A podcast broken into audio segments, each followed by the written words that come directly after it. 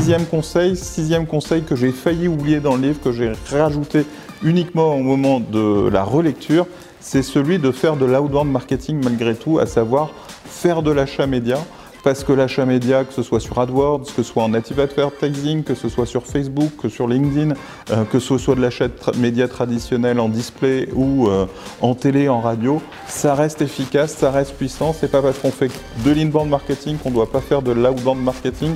Euh, c'est pas parce qu'on fait des relations presse ou des relations influenceurs comme on l'a évoqué les jours précédents qu'on ne doit pas profiter de ce qu'on peut gagner gagner et faire savoir grâce à l'argent, grâce à l'argent qu'on investit efficacement sur les nouvelles plateformes digitales, qu'on investit efficacement avec des médias partenaires qui sont affinitaires avec notre cœur de cible.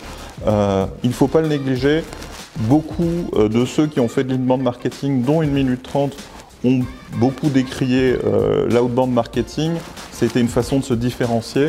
Malgré tout, aujourd'hui, c'est un mix. Il faut réussir à construire ce mix en fonction de ses moyens et en fonction de ses cibles et en fonction de ses messages.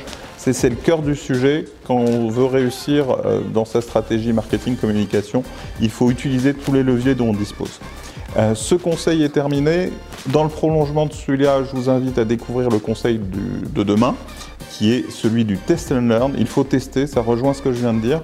Euh, je vous invite aussi à vous inscrire sur notre lancement sur hypercroissance.fr. Je vous invite aussi euh, à euh, précommander notre livre, Croître ou mourir, il faut choisir. Enjoy the day, on se voit demain.